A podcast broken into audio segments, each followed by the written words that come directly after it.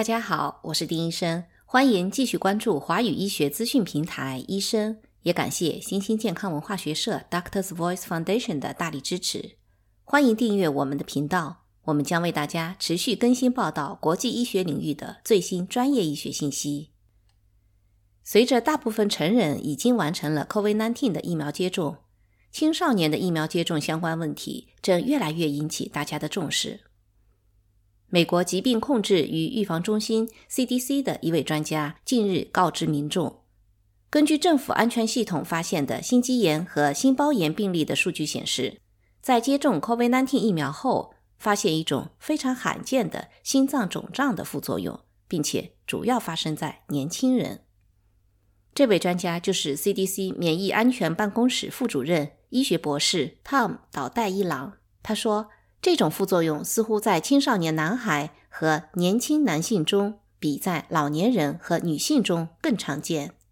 每一百万人接受第二次疫苗注射的时候，可能会发生十六例这样的副作用。他向为 FDA 提供疫苗建议的专家小组提供了有关病例的详细信息。这一心脏副作用的明显的症状包括胸痛、呼吸急促和发烧。奈什维尔范德比尔特大学的传染病专家威廉沙夫纳医学博士认为，这些特征指向一个罕见但真实的信号。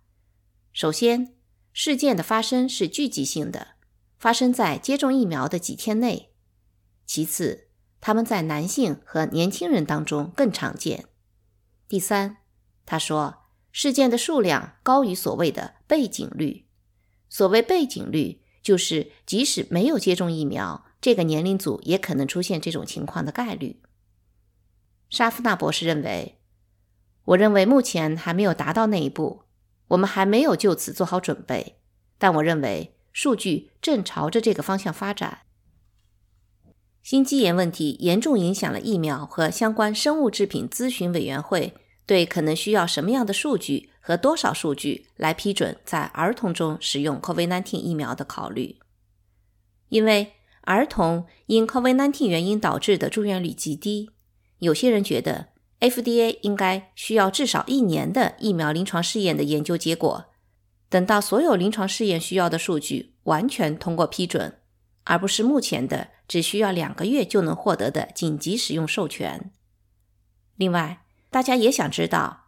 在儿童这个年龄组接种疫苗，其风险是否可能超过其获得的益处？委员会成员、美国国家卫生研究院临床创新主任迈克尔·库里拉医学博士表示：“我真的不认为这是儿童的紧急情况。”然而，库里拉确实也认为，为高危儿童建立扩大的疫苗准入程序项目可能是有意义的。目前的数据表明。大多数接种疫苗后罹患心肌炎的年轻人恢复得很快，但有三个人在发作以后需要重症监护和康复。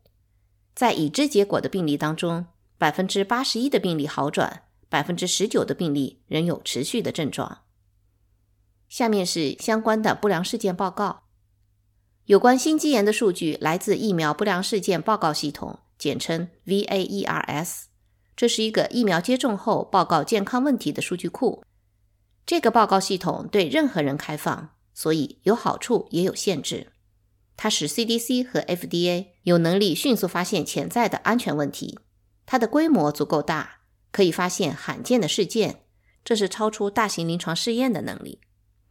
但它也只是一个观察性的系统，所以没有办法知道所报告的问题是由疫苗引起的。还只是因为是个巧合，但是因为 VAERS 是在一个信用系统上工作的，所接受的报告也可能是一份垃圾邮件，也可能带有从临床医生到普通病人的报告人员的偏见。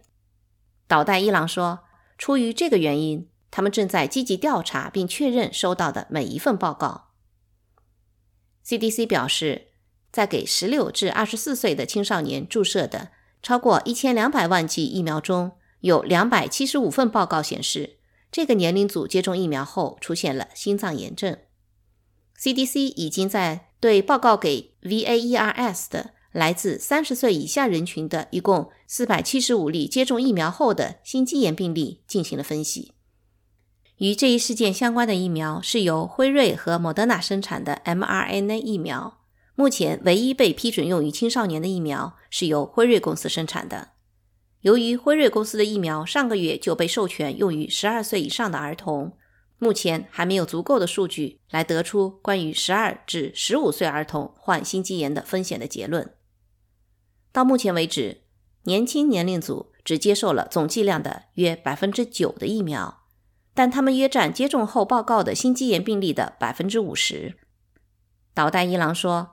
我们在这方面显然存在着不平衡的情况，他说，这个年龄组的心肌炎事件数量似乎高于那些没有打疫苗的同一年龄组的预期比例。他解释说，事件数量与以色列国防部报道的年轻人中看到的类似不良事件的数量一致。以色列发现，18岁至30岁男性接种疫苗以后，心肌炎的发病率为每百万分之五十例。目前还需要更多的研究来证实。另一个通过医院跟踪不良事件的系统是疫苗安全数据链 （Vaccine Safety Data Link）。该系统没有显示心脏炎症的报告高于通常在人群中看到的数字，但它确实显示在注射了第二针疫苗之后，炎症更有可能发生。波士顿塔夫茨大学的儿科传染病专家，也是 FDA 委员会的成员之一。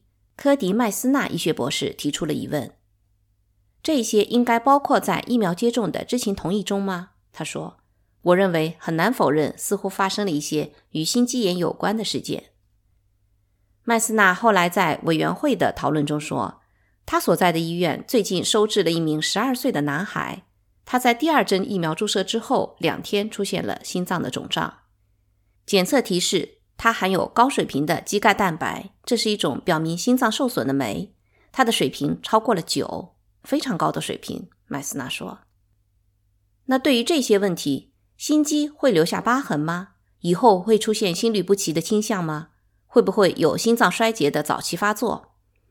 对于这些问题，他表示：“我认为这不太可能，但确实我们对此也并不知道。” CDC 已经安排下周召开紧急会议，召集免疫接种实践专家小组进一步来审查这些事件。除了在 FDA 会议上提出的信息之外，俄勒冈健康与科学大学的医生最近描述了七例青少年，全部是男孩，在接受第二剂辉瑞疫苗之后四天内出现心脏炎症。这项报道在四天前发表在儿科杂志上。所有男孩都住院接受了抗炎药物的治疗，包括非载体抗炎药和类固醇。大多数人在几天内出院。目前，所有人的症状都得到了恢复。